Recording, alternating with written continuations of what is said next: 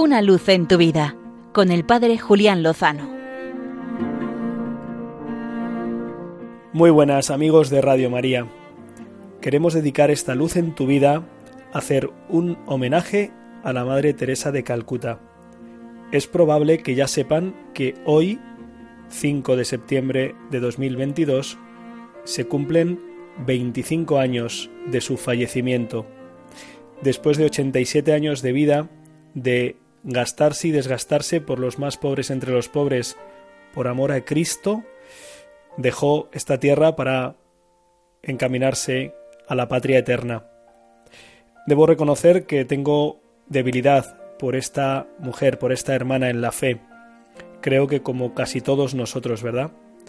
Ha sido una figura luminosa a lo largo del siglo XX y su legado permanece me impactó profundamente conocer un poquito más de su vida, vocación, misión y espiritualidad en una exposición organizada con motivo de la Jornada Mundial de la Juventud, que por cierto ya saben que ella es una de las santas patronas de la JMJ.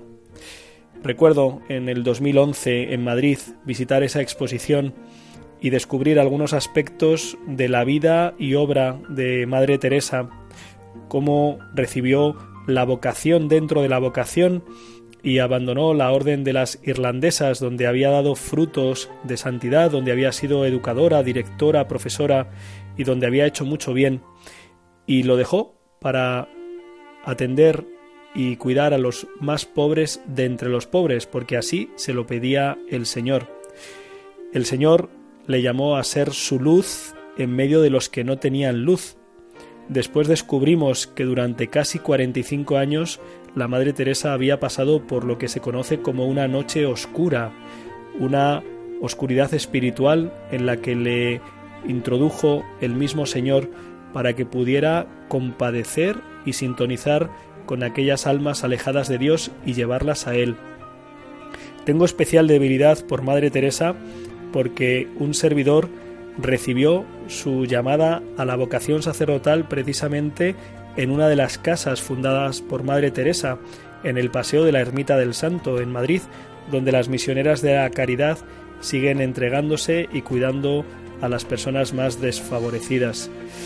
Alguna vez he pensado, Julián, ¿qué hubiera ocurrido de no ser porque esta mujer fundó esta orden y estas hermanas llegaron hasta Madrid y tú fuiste a hacer voluntariado y allí realizando un Via Crucis sentiste la llamada? Pues no lo sé. Seguramente el Señor hubiera encontrado otros caminos, pero lo cierto es que mi vocación de alguna manera está vinculada al sí, nada más y nada menos que de Madre Teresa de Calcuta, lo cual me produce un profundo agradecimiento a Dios por su vida.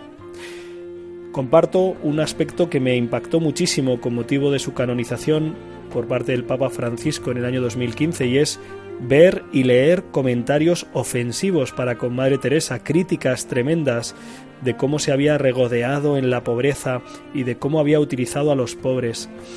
Pensaba para mí, si han hablado mal de Madre Teresa de Calcuta, ¿cómo nos extrañará que se hable mal unos de otros? Y por supuesto recuerdo el impresionante discurso en la recepción del Premio Nobel de la Paz en 1977-78, cuando decía que no podrá haber paz en ninguna sociedad si se permite el aborto, si se permite acabar con la vida del no nacido en el útero de su madre, no será posible la paz. Quizá es una de las claves de por qué el mundo está en guerra.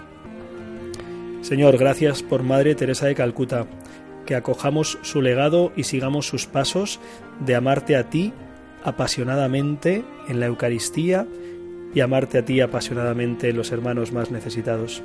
Si seguimos esos pasos con el Señor con toda seguridad, lo mejor está por llegar. Una luz en tu vida con el Padre Julián Lozano.